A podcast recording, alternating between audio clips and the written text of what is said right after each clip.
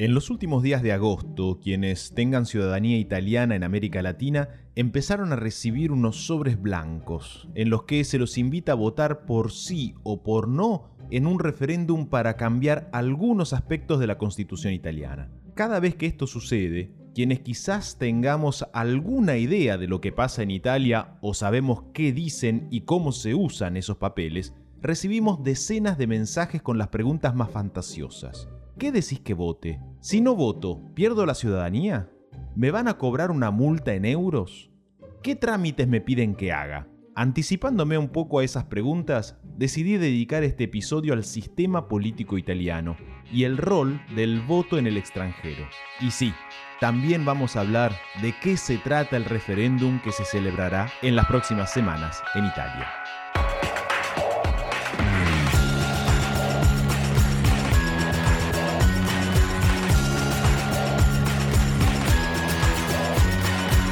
La Vía, un podcast sobre Italia.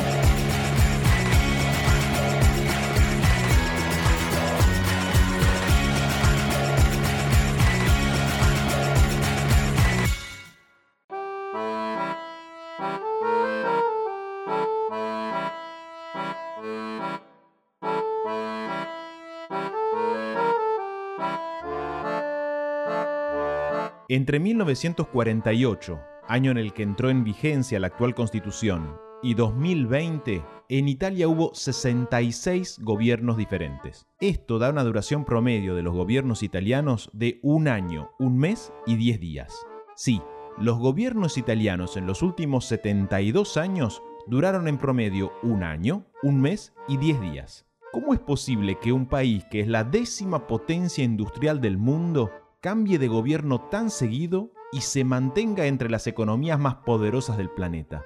La respuesta está en el sistema político, el mismo que se quiere retocar con el referéndum de estos días. Pero vayamos por partes. ¿Cómo y quién elige un gobierno en Italia? Italia es una república parlamentaria. Esto significa que el Parlamento es el centro del sistema institucional porque al ser elegido directamente por el pueblo, se considera el órgano más representativo de la voluntad popular. Cuando hay elecciones generales en Italia, los ciudadanos y ciudadanas solo votan al Parlamento, 630 diputados y 315 senadores. El jefe de gobierno, es decir, el primer ministro, no es elegido directamente por el pueblo, sino que surge de la voluntad de la mayoría de sus representantes en el Parlamento. Quien quiera formar un nuevo gobierno entonces deberá sumar el apoyo de 316 diputados y 158 senadores. Y para mantenerse en el gobierno deberá sostener ese apoyo hasta el final de su mandato.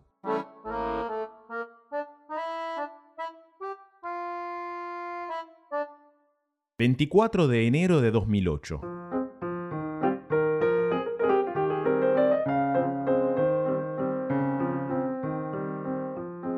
En el aula del Senado, en el famoso Palazzo Madama de Roma, hay una tensión altísima. El primer ministro de centroizquierda, Romano Prodi, se somete ese día a votación de los senadores para verificar si aún cuenta con la mayoría o no de ellos. Hace unas semanas la prensa montó un enorme escándalo alrededor del ministro de la Justicia, Clemente Mastella, que renunció a su cargo tras la detención domiciliaria de su esposa, acusada de varios cargos de corrupción el partido de Mastella decidió retirar su apoyo al primer ministro, y de esa manera Prodi perdería la mayoría en el Senado y debería renunciar. Pero a la hora de la votación, un senador, Nuccio Cusumano, del partido del ex ministro Mastella, anuncia que mantendrá su voto favorable al gobierno. Llueven insultos por doquier. El jefe de su bancada, que estaba en una sala del Senado recibiendo a los periodistas, sale corriendo hasta las bancas para escupirlo y pegarle. Se lo llevan media docena de hombres a la fuerza entre insultos y ante tanta tensión el senador Cusumano se desmaya. Se interrumpe la sesión, los paramédicos piden desesperados un desfibrilador y una camilla se lleva al senador afuera de la sala. A pesar del caos, la suerte parece girar a favor del gobierno, pero hay un senador clave, que debería votar para respaldar al primer ministro Prodi, pero que todavía no apareció.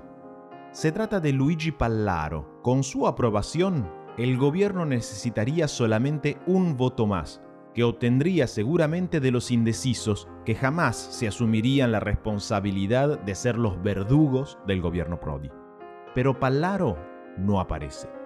Se acaba el tiempo, y no siendo para nada claves para modificar el resultado, los indecisos votan en contra y Prodi debe renunciar. 161 senatori, senatori, senatori, no, no, no, per favore, per favore, togliete quella bottiglia là. La prensa se lanza a la búsqueda de Pallaro, un senador prácticamente desconocido que en algún momento se había definido como un democristiano que había apoyado casi con desgano al gobierno de izquierdas de Prodi y ahora causó su fracaso. Muchos se preguntaban, pero ¿quién diablos votó a este Pallaro? La respuesta, los argentinos.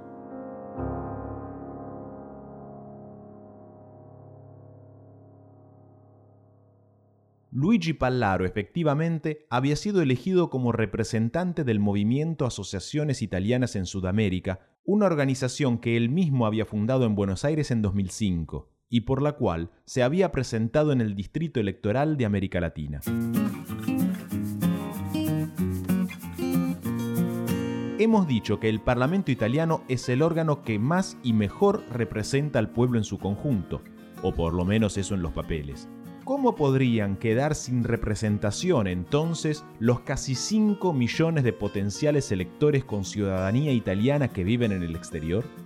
En el año 2000 se modificó la constitución para otorgar a los ciudadanos y ciudadanas de Italia que viven en el exterior 12 diputados y 6 senadores. En Sudamérica hay más de un millón y medio de electores que tienen asignados 4 diputados y 2 senadores elegidos por correo unas semanas antes de la fecha de los comicios en Italia. Como podemos ver, para Italia es realmente muy importante ese sobre que cada tanto llega a las casas de quienes tienen la ciudadanía. Además, es muy caro. Para garantizar el derecho de voto en el extranjero, en las elecciones de 2006, en las que fue elegido Luigi Pallaro, el Estado italiano gastó 12 millones de euros. Para el referéndum de 2011, muy parecido al de estos días, se fueron 24 millones y medio de euros. Y sin embargo, a menudo ese sobre blanco que viene del consulado termina en la basura o en algún rincón olvidado. En promedio, solo el 30% de quienes tienen el derecho a emitir su voto en el extranjero lo hacen efectivamente. Muchas veces porque quien tiene la ciudadanía desconoce por completo cuáles son sus derechos políticos otras veces porque aún conociendo el sistema se desconocen los candidatos o las propuestas que se presentan para elegir. Para la ley italiana, el simple hecho de ser ciudadano y tener pasaporte comporta el deber de participar en la vida política del país. Pero la realidad es que la mayoría de quienes cumplen con esas condiciones ni siquiera entienden el idioma en el que se supone que deberían participar.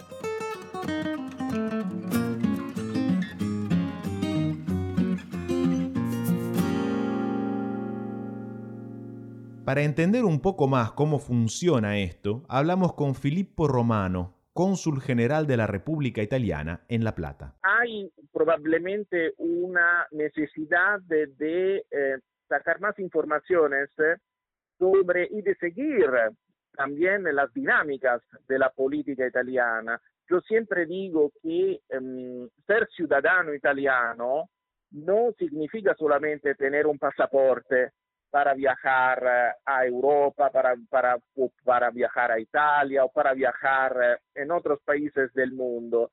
Ser ciudadano italiano implica también eh, un deber, el deber de conocer la dinámica política de su país, la dinámica política, cómo funcionan las instituciones, la constitución del país, cómo funciona el parlamento. E eso es muy importante que lo haga cada ciudadano eh, italiano. Claramente cada ciudadano italiano puede participar, eh, además estando, digamos, viviendo al exterior. Hay ciudadanos italianos que están más involucrados en la política italiana. Eh, yo creo que, eh, en primer lugar, eh, eso, digamos, que se facilita y es posible si, por ejemplo, se conoce el idioma italiano. Además, hay las instituciones que representan los italianos al exterior. Hablamos del COMITES, el Comité de los Italianos al Exterior, hay también el CGE, el Consejo General del de Italianos al Exterior, y sé que ellos, eh, estos organismos, están organizando, por ejemplo, otra campaña informativa eh, para que los electores italianos puedan enterarse de lo que significa este referéndum, de las consecuencias de este referéndum. Y mm, no se piense que, digamos, esta falta de conocimiento sea solo de los ciudadanos que viven al exterior, porque también con eh, muchos electores italianos que viven y residen en Italia tenemos el mismo problema, es decir, un problema de falta de cercanía eh, a la dinámica política del país una falta de conocimiento. El hecho de que muchos ciudadanos y ciudadanas no sepan de qué se trata todo esto no quita que haya personas que gracias a este sistema han construido una verdadera carrera política. Uno de ellos es seguramente Ricardo Merlo, empresario porteño de origen véneto, que fue elegido diputado al Parlamento italiano en 2006 en el mismo partido de Luigi Pallaro, del cual luego se distanció para fundar su propia organización, el Movimiento Asociativo de Italianos en el Exterior, el MAIE. Luego de 12 años consecutivos como diputado, fue elegido senador en las últimas elecciones de 2018. El MAIE cerró un acuerdo con algunos ex senadores del movimiento Cinco Estrellas y dio su apoyo al gobierno que formaron el líder de la extrema derecha, Matteo Salvini, y el de los cinco estrellas, Luigi Di Maio. Hoy, Merlo es el viceministro de Relaciones Exteriores de Italia. Sí, un argentino. Buongiorno a tutti. Io sono presidente del MAIE, Movimento Associativo Italiani all'Estero. Dal 2006 siamo in Parlamento, siamo stati purtroppo sempre all'opposizione perché nessun governo ha portato avanti una politica seria per gli italiani all'estero. Devo dire che questa è la prima volta che noi eh, ci incontriamo un programma di governo che parla di una politica per gli italiani all'estero. Abbiamo deciso di appoggiare e dare la fiducia a questo programma di governo. Bueno, a ver, repasemos. todos y todas los ciudadanos y ciudadanas de Italia votan a los 630 diputados y 315 senadores, vivan o no en el territorio de Italia. Una vez formado el Parlamento, hay que ver qué partido o qué coalición logra tener la mayoría de legisladores para apoyar a un primer ministro. Ese primer ministro elige a sus ministros. Obtiene el apoyo del Parlamento, el voto de confianza, y debe mantenerlo durante todo su mandato. Si no, se cae el gobierno y tiene que asumir alguien que logre juntar los votos de la mayoría parlamentaria. Puede ser el mismo primer ministro con otros ministros u otro que surja de otro acuerdo. Ahí se entiende un poco mejor por qué el gobierno italiano suele durar tan poco. Pero la pregunta en este lado del mundo surge espontánea. ¿Y el presidente de la República qué? El presidente de la República es una figura que está por encima del gobierno y del parlamento, pero no tiene poderes. Los controla, los coordina a todos y asegura que respeten la Constitución. Es el que garantiza que todo este delicado sistema funcione correctamente, el que chequea que un futuro primer ministro cuente con posibilidades de formar una mayoría parlamentaria y el que llama a nuevas elecciones si nadie lo logra. Es elegido por el Parlamento cada siete años y generalmente se trata de alguien que tuvo cargos importantes en el pasado.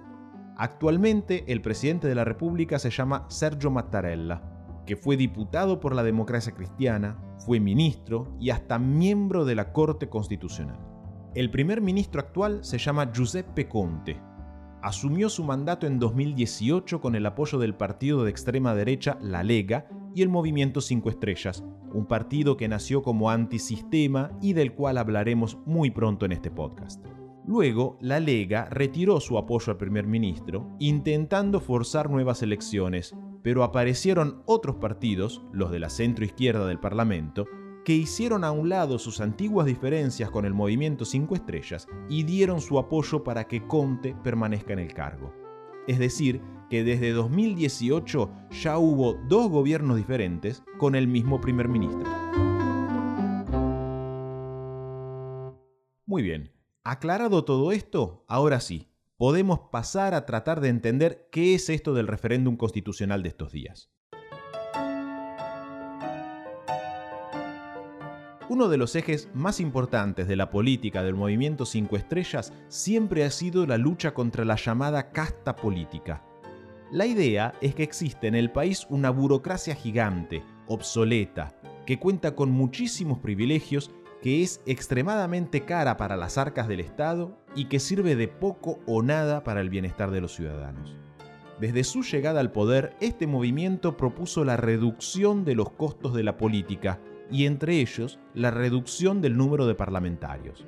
En octubre de 2019, el Parlamento votó efectivamente una ley para aprobar un recorte bastante importante en el número de legisladores. Los diputados pasarían de 630 a 400 y los senadores de 315 a 200. Se recortarían también los representantes elegidos en el extranjero, que pasarían de 12 a 8 diputados y de 6 a cuatro senadores. Es decir, que también afectaría a quienes votan el Parlamento italiano desde América Latina, que tendrían menos representantes. La ley, sin embargo, no obtuvo la mayoría calificada que necesita para cambiar la Constitución, y esto habilitó a diputados y senadores a pedir la realización de lo que se llama un referéndum confirmativo, es decir, que sirve a confirmar un cambio en la Constitución. En Italia se vota entre el 20 y el 21 de septiembre, en esa fecha también se eligen los gobernadores de seis de las 15 regiones italianas, Véneto, Liguria, Toscana, Marque, Campania y Puglia. La campaña de cara a este referéndum entonces tiene un fuertísimo tinte político.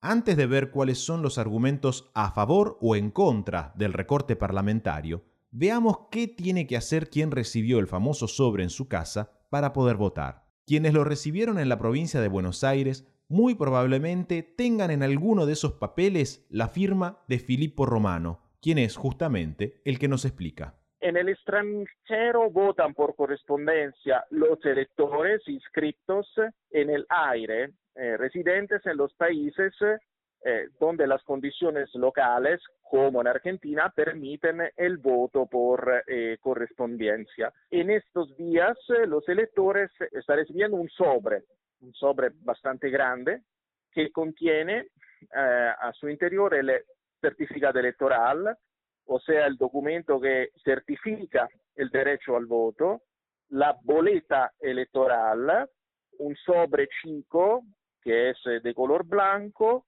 un sobre más grande con eh, respuesta postal paga y un folleto informativo. El elector expresa su voto poniendo una marca, por ejemplo una cruz o una barra, en el rectángulo que contiene la palabra sí o no, utilizando exclusivamente una lapicera con tinta de color azul o negro. La boleta deberá ser introducida en el sobre chico que debe ser cerrado cuidadosamente y deberá contener exclusivamente la boleta electoral. No hay que poner otra cosa. En el sobre más grande, que eh, contiene la respuesta postal paga, el elector introduce el talón del certificado electoral, después de haberlo cortado por la línea punteada y el sobre chico cerrado que contiene la boleta votada.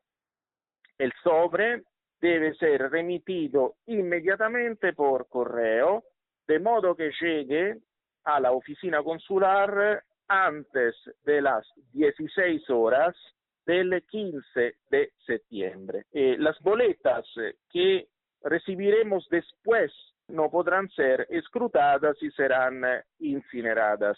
El voto, según la ley italiana, es personal, libre y secreto, pero no es obligatorio, no hay ninguna multa. El voto es un, un derecho y un deber del ciudadano pero no es una obligación según la ley, según la constitución italiana. Así que nada de preocupación, eh, quien no vota uh, porque no puede o porque decide de no votar no recibirá ninguna multa, no hay pérdida de ciudadanía, pérdida del pasaporte, nada de eso. Cuando empecé a estudiar en la facultad, luego de haber vivido 16 años en Italia, tuve una experiencia que creo que es importante contar para quienes quieran votar en el referéndum. En Italia, cuando se hace un multiple choice, por ejemplo, la consigna es la de tachar con una cruz o una barra la respuesta correcta. Cuando me tocó hacer exámenes por el estilo en los primeros meses de la facultad, algunos profesores me pedían explicaciones de cómo era posible que hubiese tachado exactamente al revés todas las respuestas. Es decir, que si en este referéndum quienes hayan recibido el material quieren votar que sí, deben poner una cruz tachando el cuadrado del sí.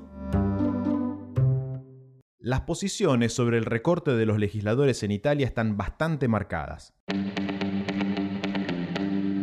A favor se posiciona prácticamente todo el arco de la derecha del Parlamento. Según esta visión, con la victoria del sí a la reforma, se abaratarían los costos de la política en hasta 100 millones de euros al año. Además, se harían más rápidas las decisiones y se reducirían los privilegios de ciertos sectores que viven de la política. Los promotores del sí sostienen también que los italianos ya cuentan con consejos regionales y el Parlamento Europeo que son órganos representativos elegidos directamente y que con los años asumieron algunos de los roles que antes tenía el Parlamento. Casi toda la izquierda, en cambio, se opone a la reforma y llama a votar no. Según un cálculo que realizó el diario La República, el recorte implicaría una reducción de tan solo el 0,007% de los gastos totales del sistema político y al precio de que el pueblo cuente con menos representantes y por ende cada uno de ellos acumule más poder. Además, no queda claro cómo se elegiría el nuevo Parlamento reducido. Una reforma como esta debería ser acompañada de un cambio en el sistema electoral, y sin embargo no aparece ninguna propuesta al respecto. Esa es la principal crítica de uno de los partidos mayoritarios en el gobierno actual, el Partido Democrático, que para cuando se grabó este episodio aún no había tomado una posición partidaria. Hoy, todos los sondeos dan por ganador el sí, pero un posicionamiento contrario del Partido Democrático podría modificar y mucho esa situación y eso sucederá si no aparece un proyecto para modificar el sistema electoral en breve. Antes de cerrar voy a dar una visión personal sobre el asunto. La realidad es que la política italiana tiene problemas muy estructurales como para pensar que todo mejore por disminuir la cantidad de parlamentarios. Con esta reforma se corre el riesgo de ir hacia el lado opuesto al que se declara, generar una casta aún más selecta de la que actualmente denuncian los Salvini, Berlusconi y los del movimiento 5 estrellas. Cada legislador pasaría de repente a representar una porción mayor de pueblo, haciendo aún más virtual la relación que ya es muy endeble entre representantes y representados. Además, al reducir la cantidad de legisladores, se acotarían muchísimo las posibilidades de los pequeños partidos locales o aquellos que no cuentan con grandes fondos de aspirar a ser representados en el Parlamento. Seamos claros, esto no significa de ninguna manera defender al actual sistema político.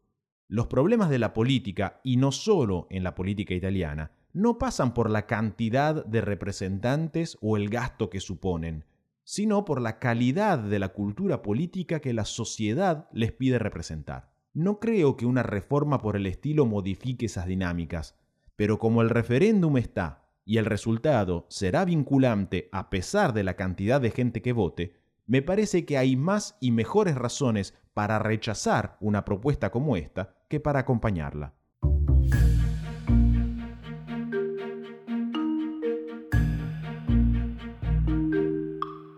Más allá de mi interpretación personal, espero que este podcast haya servido para empezar a entender un poco más el sistema político italiano y el rol de los ciudadanos en el extranjero. Argentina es el país en el mundo con la mayor cantidad de italianos e italianas fuera de Italia. Somos 580.000 las personas habilitadas para votar en la Argentina. El peso electoral de América Latina es equiparable al de grandes ciudades como Bolonia, y como vimos con casos como el de Pallaro, quizás conviene prestarle un poco de atención a ver qué hacemos con la política de Italia.